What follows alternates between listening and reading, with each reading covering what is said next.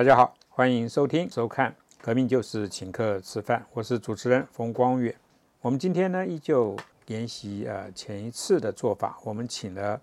三位啊欧巴桑啊小欧们呐啊，就是以前的欧巴桑联盟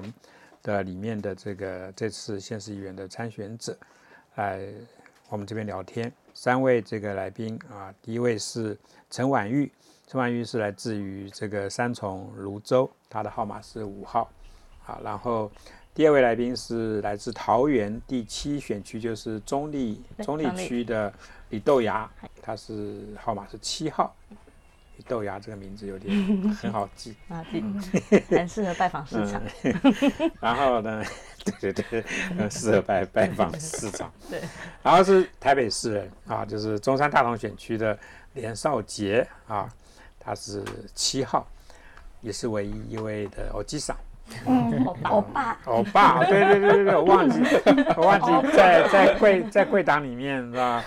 就是说男男生都叫欧巴，女生才是欧欧巴欧巴桑，欧巴，对对对。你们都是第二次还是第一次？都是第一次选，都是第一次，是第一次。所以上二二零一八年你们其实没有没有参选，嗯，对不对？所以你们这是啊新一批的这个欧巴上跟欧基桑，好。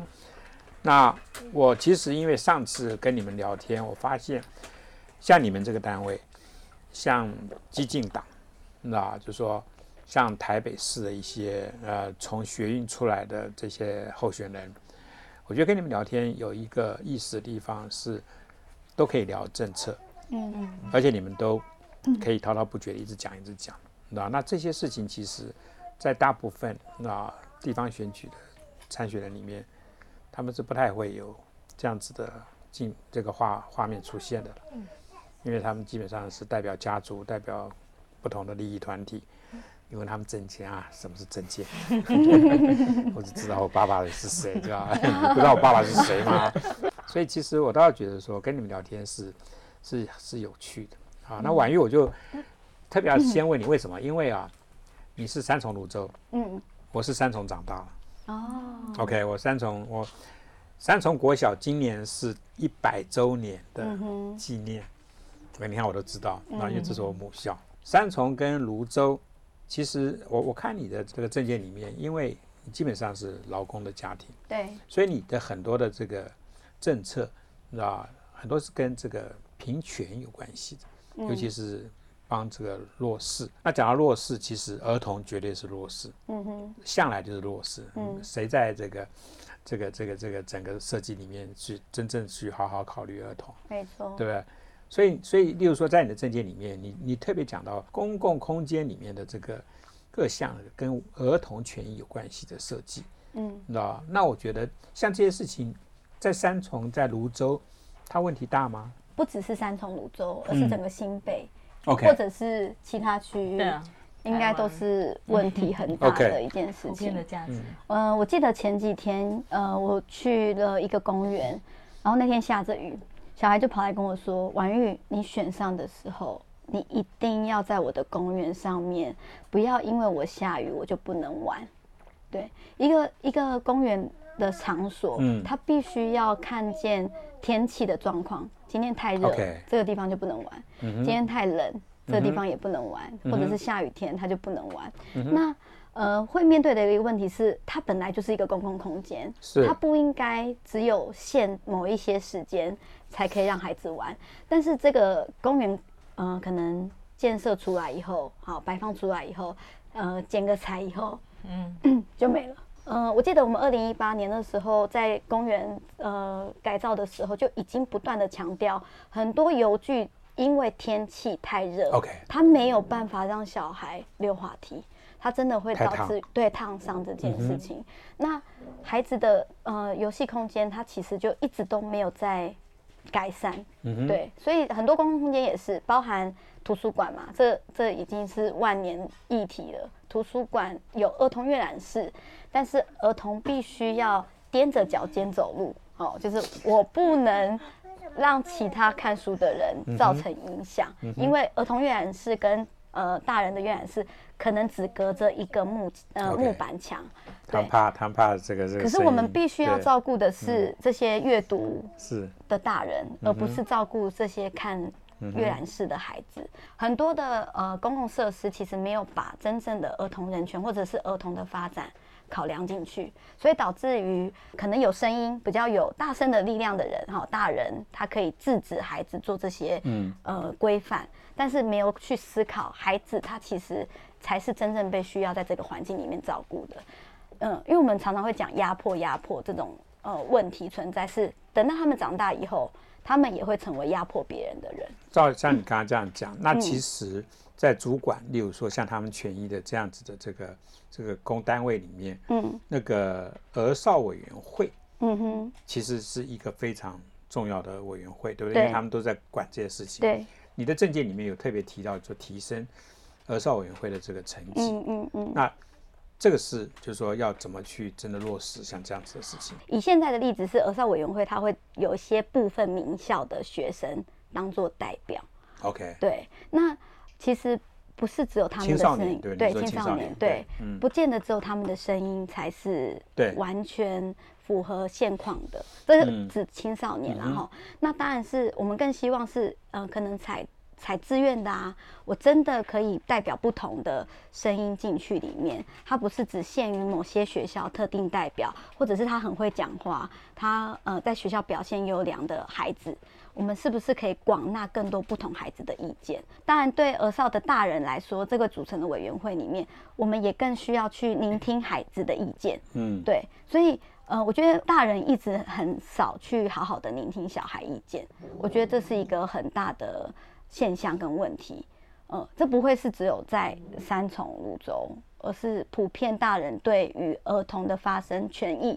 还是会在于他们。其实说现实一点，他们有没有选票这件事情是一个很大的问题。所以我们也在谈论为什么下修这么重要，就是十八岁的公公民权这么要下修这么重要。当他下修以后，其实很现实的是，他们的权益才会真正的被看见，而且不会只看到十八岁，他可能会往前看一点点，然后十六岁、十五岁的青少年。对，现在以呃整个大环境来说，青少年的活动空间其实非常的不足够。那我指三重泸州，其实庙宇文化是对比较盛行的。对，那我我要说的是，其实很多的青少年在庙宇里面承真的被承接到，青少年确实在他们的场域里面缩缩限了很多。呃，他们活动的区块，像是我里面也有提到是，呃，很多的国民运动中心，他们还是必须要，呃，用全票的方式进入。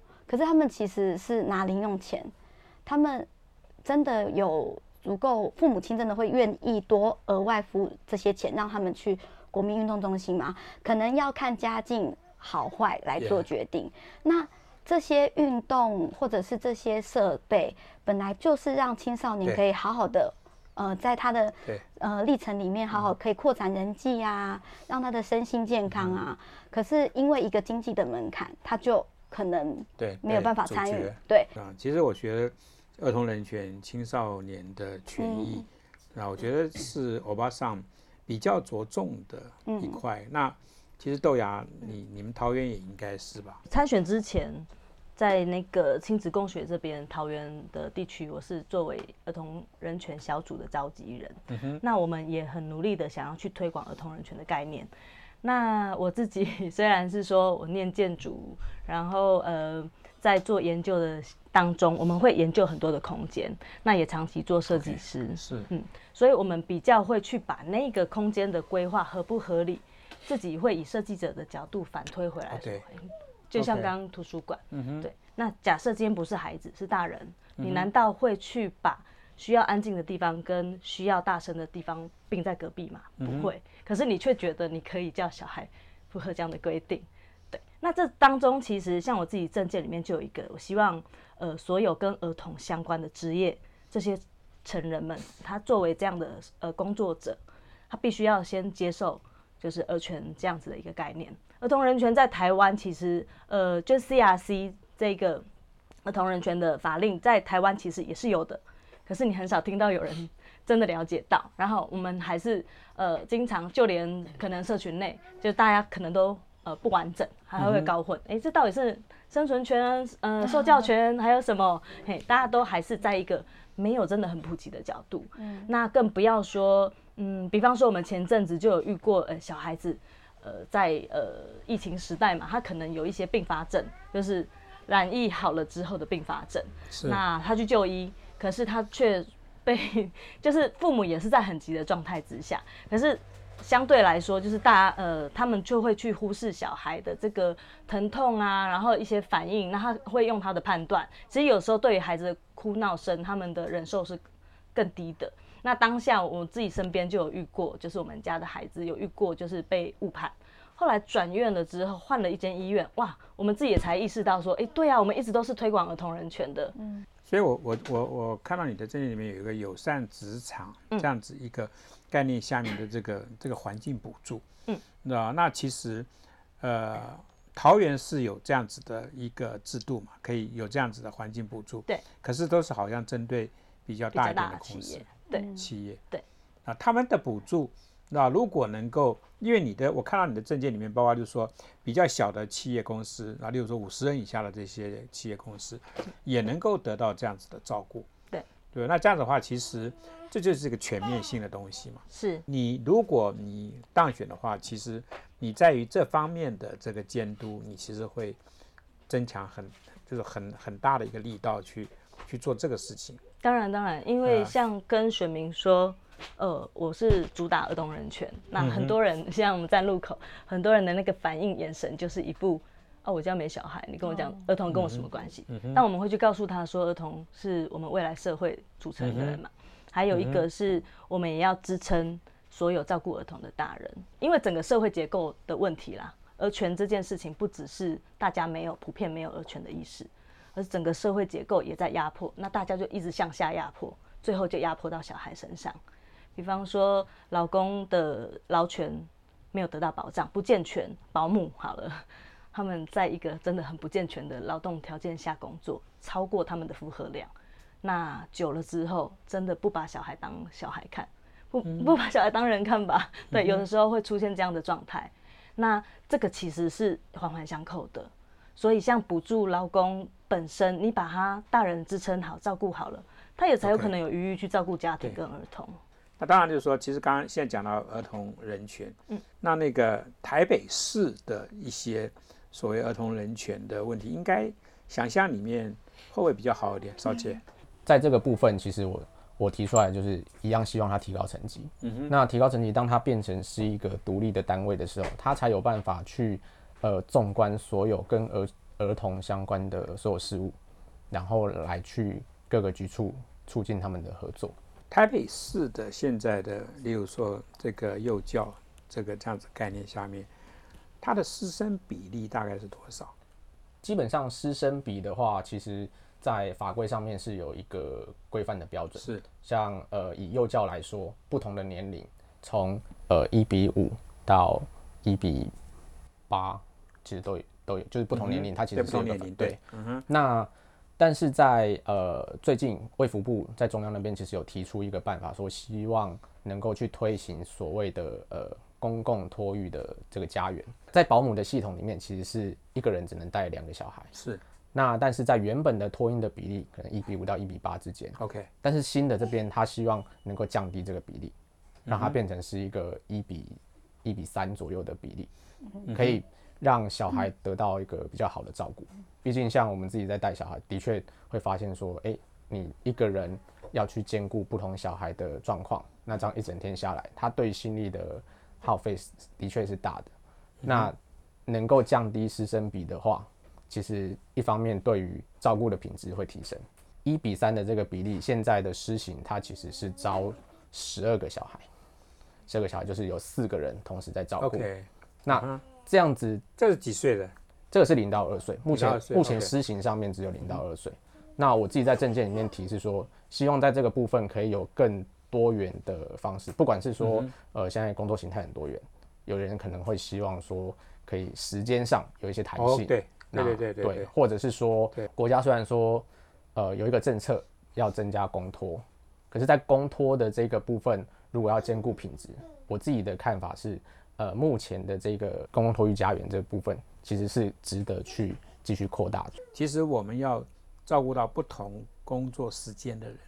不同工作形态的人，他也许他会经常会有临时的一些状况，所以你在证件里面讲到这个临时托育跟夜间托育，那那我就我就有点好奇，如果我们再往这个方向去思考的话，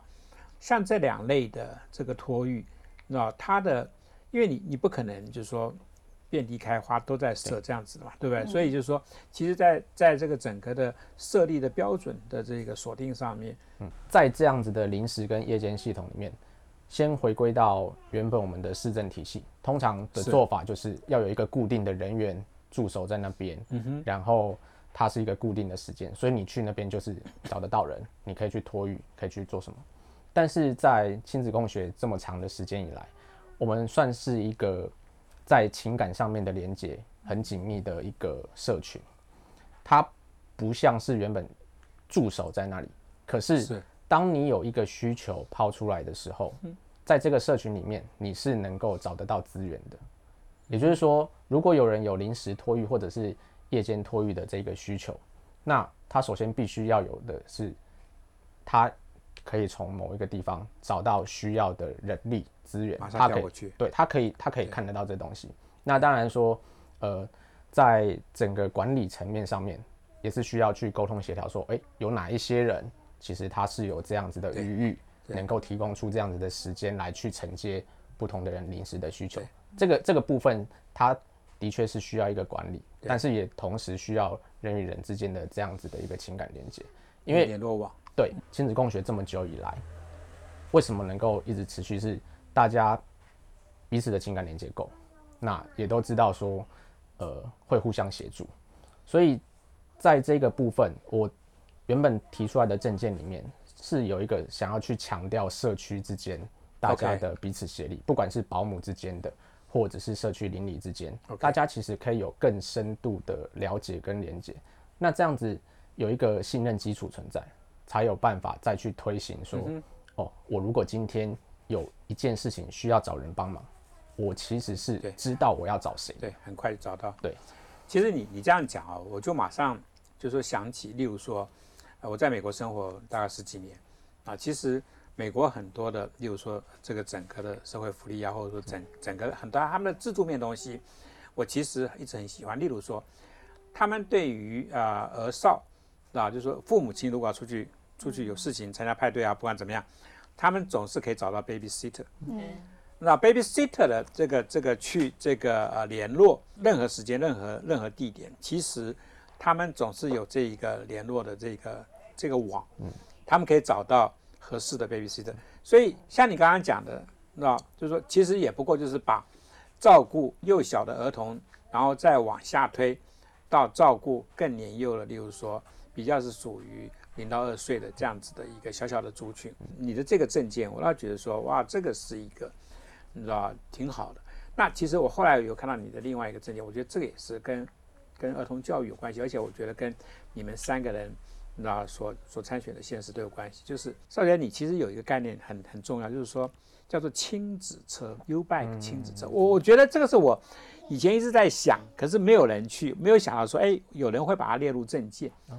这个也是我当初会把这个放进证件里面最大的原因，就是我自己其实在呃跑行程的过程中，我也是蛮多使用 U bike，那我我自己也有一台小车，但是的确有发现说，诶，当我要移动的时候，小孩没办法跟我一起移动啊，他平常骑车都要到租车站，然后才有办法租到脚踏车，或者是要去找到把把他自己的脚踏车带着，那这样子其实在路线上面对对，如果说有亲子车，先、先不讲说不同的年龄，他可能需要不同的呃设备，那个亲子车的座椅大小来说的话，其实很多的大人父母想要出门的时候，如果我不是带着婴儿车、婴儿推车，那我又想要可以移动的比较方便或是快速的时候，其实亲子车是一个非常简便的事情。嗯，对对。你有见过国外的公共单车，可是可以让小朋友一起坐的？你就说有这样子的国家里面有这样子的设计吗？其实我没看过哎，？OK，但是我自己其实一直还蛮推崇 U Bike 本身它的整个设计，已经 U Bike 这么的普遍的情况底下，其实在带亲子家庭里面这块现在还是是。比较空缺的。是再回到我的出生地 三重，因 为因为其实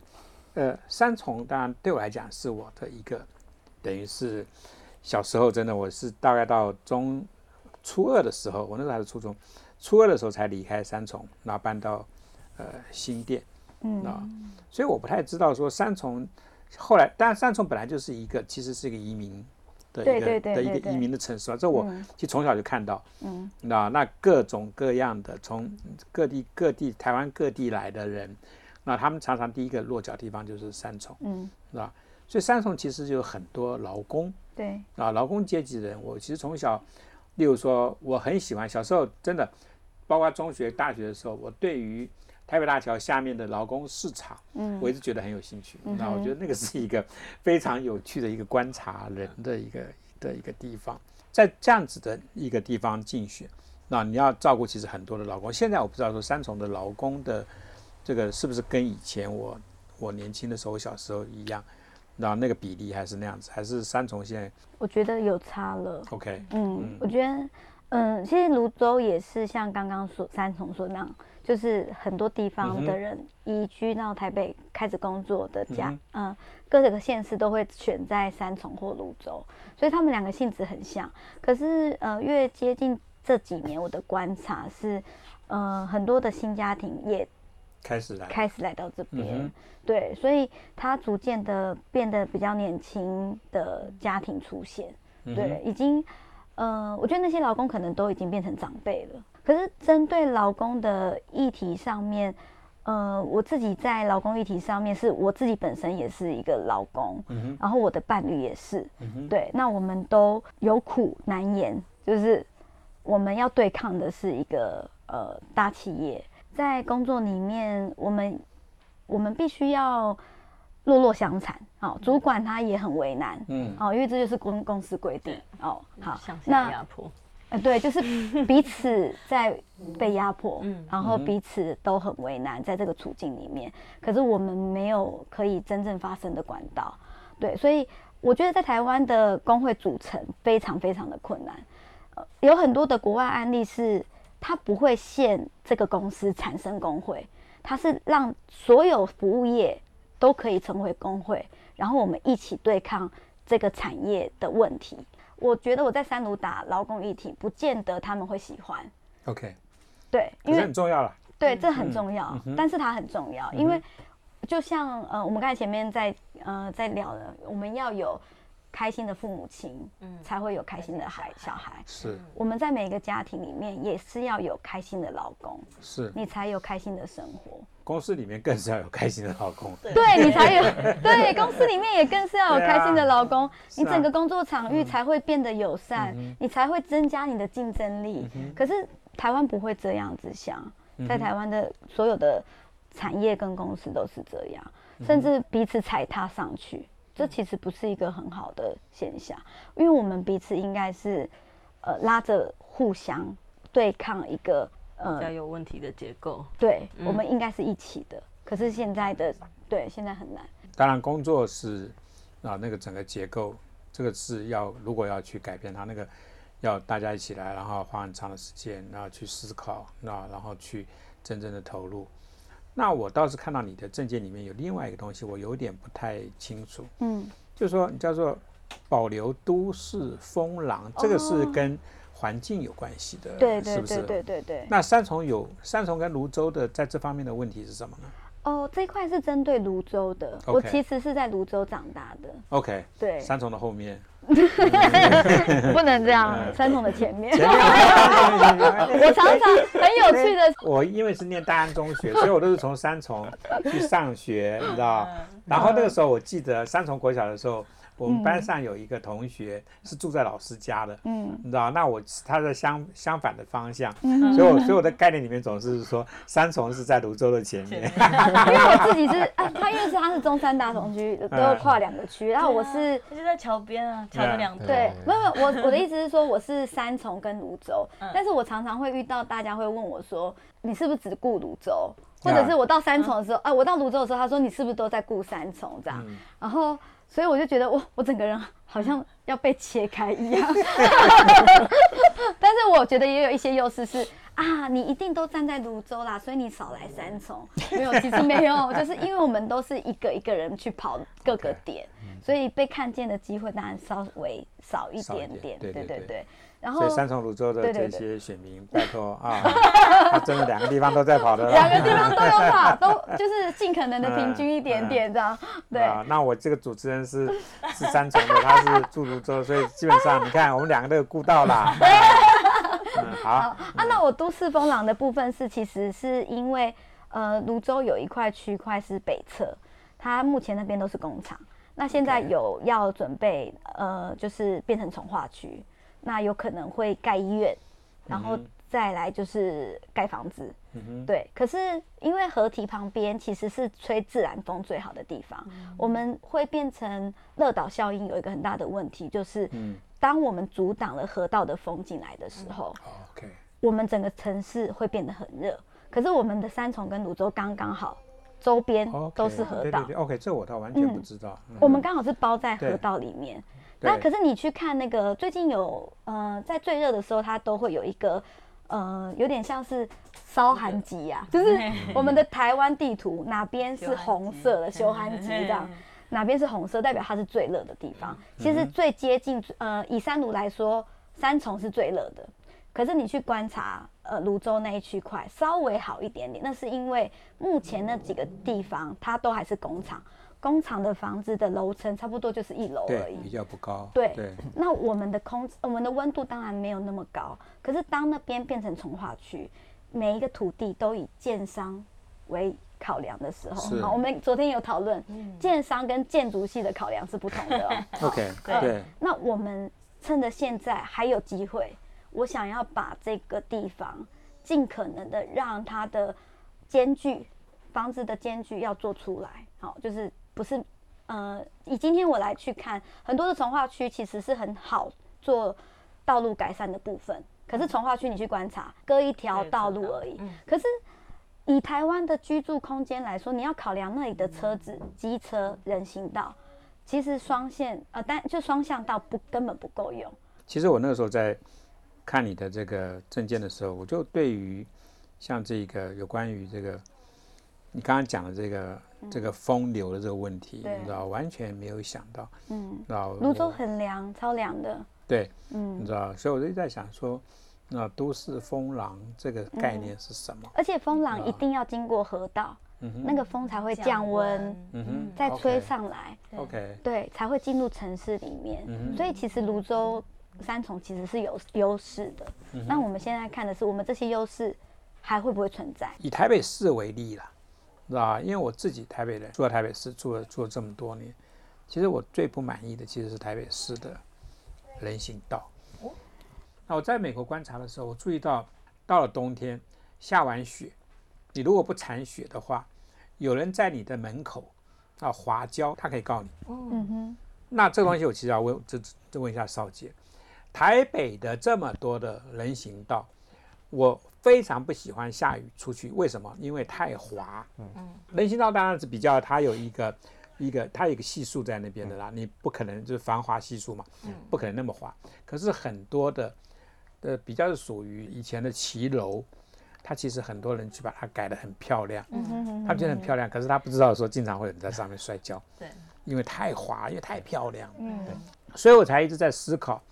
尤其是民意代表，如果你们要今天进入议会去监督市政，那市政里面的这些，例如说我刚刚讲的走路、行人道的东西，嗯所以少杰，我因为我我发现说，你对于行人道这件事情倒是挺挺注意的，嗯你的你的你当初出发点是哪些？对于光远刚刚提的说，在人行道上面有很多的状况，不管是说，诶现在有标线型人行道，或者是说，呃，现在人行道有各式各样的不同的瓷砖或是设计。对，如果仔细去观察的话，其实都可以发现说，通常有一致的设计的，一定是在某一栋或是某一小区块而已。但是在这个部分，不管是衔接处，或者是整个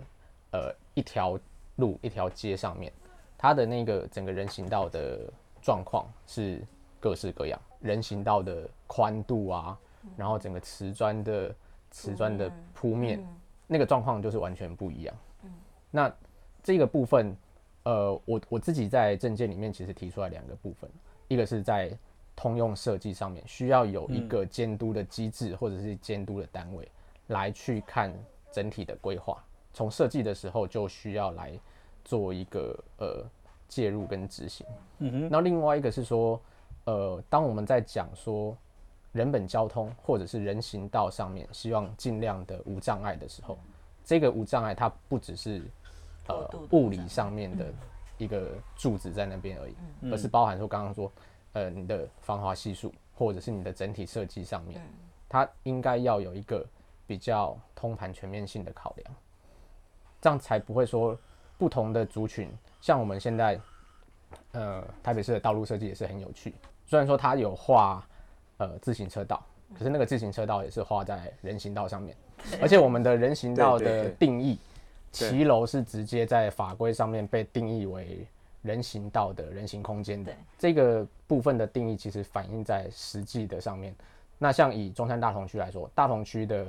呃社区属于年呃比较老旧一点或者年龄比较高的，那就会发现说，有时候我跨了一个里，哎、那个人行道的宽度是差很多的，嗯，对。那甚至说有些可能骑楼也还有机车，对，但是再往下一段距离又是很宽敞的。是这个部分其实是需要从整个道路规划以及设计上面一开始就需要能够有通盘的考量来去监督跟执行的。其实刚刚听完少杰这样子讲，行是当然人的生活里面每天每天二十四小时，几乎二十四，除了睡觉之外都在都在做的事情。啊，走在路上，尤其你自己的这个城市，我们今天讲的是台北市，光是这个自行车道的不友善，那我可以举好多例子，跟人行道的其实整个设计的荒谬啊，也是不友善。那我我真的希望下一届的市长，不管是谁，啊，能够把这样子的一个生活的真正非常重要的一个面向，真的能够顾到，还不止说摔跤而已。其实像刚刚少姐你讲的自行车，很多自行车，因为现在不能够骑骑楼，可是你有的时候你骑，就算你骑在慢车道，骑到一个地方，你不得不下车，对，再去牵车走骑楼，为什么？因为整个都被堵住了。嗯对，所以你骑自行车到最后发现说，花的时间好像也没有好像比较经济嘛，因为很多时间你在牵车嘛，对啊，那气死！我相信啊，不同的城市会有不同的、嗯，不同的需求啊，对啊，很羡慕台北市。可以骑自行车，台北市绝对，我觉得台北市啊，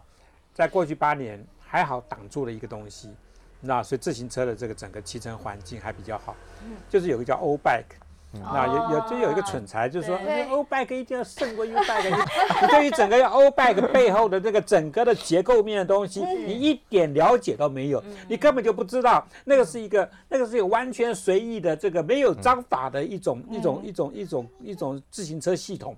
这个蠢材永远因为他不骑脚踏车，所以他永远不知道这些东西。这个蠢材，你知道，永远八年就是市政这个永远是最最后一名。这个蠢材。感感谢，还有几天呐、他就他就要滚了，他就要滚了。好，最后啊，今天时间也差不多了，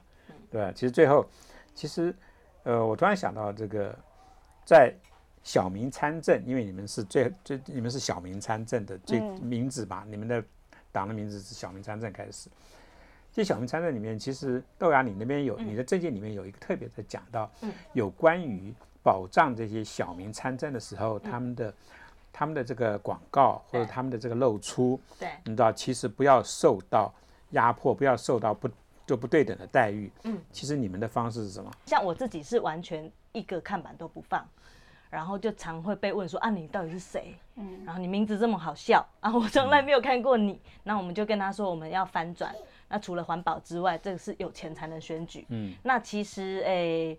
真的要挂也是有得挂，不用钱的真的也有。嗯，那我们就想说，哎，我们想要走这样子的环保跟经济、环境经济这两个诉求都兼顾的时候，我们有去申请去访问，呃，去调查，那就打电话去问说，哎，公布栏可不可以，或者是说有没有提供我们一个固定的地方？像日本他们在竞选的时候，他们是一致的，一致的规格，一致的位置。说真的啦，你真的有心要关心政见，然后你要了解你的候选人。你一定就可以去指定的地方，你可以看到你的资讯。那我也认为说，满街那个视觉疲劳也不见得有达到效果。可是大家就会图一个，哎，我声声势要浩大这样。那最有趣的是，我们去问了去调查之后，哇，规定很多，哎，你不能超过哪样的版面，然后这个不行，那个不行，一直被打压。然后我们就有好奇，就问他说：“哎，那为什么照你们这样子说，那这些这些都是合法的？”那回应也很有趣，他说：“哎，他们在私人土地做的私人行为，这个我们管不着。”嗯嗯哼，那这其实是蛮吊诡的一件事情，你等于是变相的在用蛮嗯。说好听是公公事公办，但其实就是踢皮球啦。我看不到的，我管不到的，那就另当别论。那还是会回到那个社会结构嘛，金字塔。对你有本事，你有钱，那你就可以做这样子，你才能选。然后也我也是有听过选民跟我说啊，你都没有贴，不是环保啊，是你太寒酸，啊你就不愿意花钱。对，那我们去跟他沟通，当然不见得对得上。可是我发现。嗯，这其实是一个蛮普遍的价值。我觉得欧巴桑，其实你们每次选举都坚持这个这个环保的这个价值，其实应该要让大家看到，应该要让大家知道啊。那当然就是说，其实有关于选举的这个看板的这些问题，现在慢慢慢慢也在开始规范了。我知道啊，那我希望说，至少啊，这个选举已经走到现在。也没办法改什么，可是下次选举二零二四，所以我希望真的有一个比较大的改变。好，我们其实今天就是这样聊聊聊聊了这么久，你知道，其实每次你知道做做这样子的一个小小的节目，最高兴的时间就是后来的请客吃饭。哎，然后每次就是说在有时候心不在焉就说哎，等一下吃什么。好吧，我们今天就大概到这边，谢谢三位，谢谢谢谢。啊各位，他们是那个小民参政欧巴桑联盟的不同的那个呃现实的这个参选人，谢谢你们啊，谢谢大家参加。